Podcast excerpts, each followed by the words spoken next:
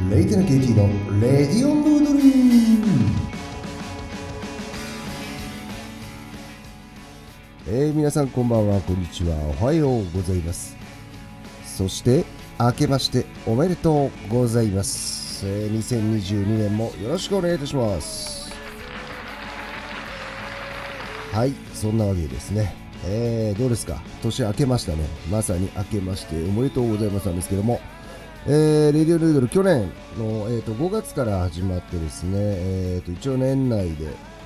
66杯目まで、えー、66回のね、えー、放送になったということで、えー、本当にありがとうございます。で、えーとまあ、最初の頃はね結構雑談とかでタイトルにしてやったんですけどもやっぱりまあ途中からはもうあのお店の名前で毎回まあとりあえずなんかなんとなくお店のこと喋ろうみたいな感じでやってるんですけども。で去年一番最後はですね、えー、私が今最も溺愛している、えー、足立区の車検場前にある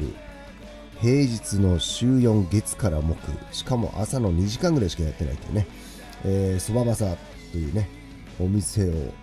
4回にわたってしつこくしつこく、えー、お話したんですけども。まあそれで2021年終わりましてさあ2022年になったぞということで。まあ一応どんな感じで向こう56回ぐらいはやっていこうかななんていうのはまあ一応生意気にこうなんていうんですか？台本とは言わないですけど。まあ一応あるんですね。簡単なものが。で向こう56回の予定は大体決まってるんでまあ順番にやっていこうと思ってるんですけども。まあ何してもねえー、どうですか？年末年越しそばとか食べましたか？年明けうどんとかね。えーと、あの、インスタ、え、の方とかね、見ていただいている方には、えー、お分かりかと思うんですけども、えー、私は今回、年越しそば、え、もともと結構あの、そばもうどんも中華麺も、えー、自分で打ったりするんですね。えーと、あの、小野式製麺機という、えー、鋳物の小さい製麺機が家にあってですね、まあ、あとはあの、まあ、あの、なんていうんですか、うどんの切るカッターとかも持ってるんですよね。別に包丁で切ればいいじゃねえかって話なんですけど、あのコンコンコンコンってね、順番に切っていくっていう、えー、高く上げれば太くなり、えー、低いところでやっていけば幅が細くなるというね、まあ、そんなマシンも持ってるんですけども、えー、今回はですね、この年末年始、ついにですね、まあ結局こうなるよねっていう、なんとですね、自家製粉、えー、からやりました。えー、今回はそばの実北海道産のそばの実を買ってですね、えー、それをこれまたね、えー、放電式製粉機というね、えーま、有名なブランドがハイブランドですよ。製粉機械のハイブランド、えー、放電式製粉機、まあ、これもあの手回しの電動じゃないんですけども、えー、もう買ってあったんですね。でそろそろ出番だなということで30日ぐらいに引きまして、えー、そしてその引き立てで31日に、えー、こねてですね、えーまあ、どうにか無事そばになりました。まあ、その様子、様子、えー、まあ、完成した感じはあのインスタに上がってますんで、え、見ていただければと思います。結構ね、面白いですよね。で、あの、鉢で手で、ずっと手で水回しして、で、最後、まあ、包丁で切ってもいいんですけど、量がそんなに多くなかったんで、こうね、よく綺麗にたくさん折りたたんで、えー、そば切り包丁でね、えー、細糸当てて切っていくっていう作業があるんですけども、まあ、それも持ってるんですけど、えー、今回はその製麺機で、えー、切り出してですね、えー、2.2ミリぐらいの、えー、幅。で、まあ、西北に近い、えー、厚みでですね、えー、2、3玉切り。で、あとは、あの、6ミリちょっとですね、きしめんみたいな。幅でも1玉ぐらい切り出して、まあ、やっぱりそばはね、長くっていうね、えー、そこがテーマなんで、えー、長さにこだわってですね、まあ、ちょっとつなぎとかもすいません、ちょっと弱気に多めにしたりしたんですけども、まあ、おかげさまでとても素晴らしい長い、えー、お蕎麦が打てましてですね、えー、それをね、鴨南蛮そばにして食べました。で、この鴨南蛮ね、これもあの、鴨肉もあの、鶏肉のなんていうんですか、卸業者さんみたいなのがあって、あの、小売りしてるとこがあるんですよ。だそちらへ行ってですね、鴨を買ってきて、えー、それで、今回はね、やっぱりね、大好きなレジェンドそばまさ今あの鴨南蛮そばがね仕入れの関係でなくなっちゃってるということで僕はあそこの鴨のスライスとあの鴨つくねが入ってるんですよそれがめちゃめちゃ美味しくて前にもこの、まあ、ポッドキャストでもお話しましたけどもこれを完コピしてやるぞっていうね。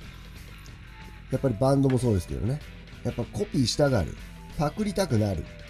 同じものを作りたいっていう欲求がねふつふつと湧いてきて。で今回あのその鴨買ってきたんでこちらもまたまたですね手回しであのひき肉を引くマシンがあるんですよ、まあ、そういうのも一応一通り持ってるんで、えー、鴨を自分で引いてですね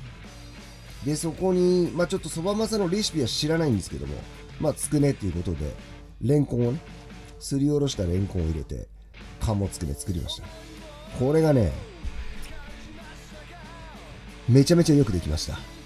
えー、まあ、写真にも写ってますけども。おおいけるなと。そばまさ近づいたな俺ってい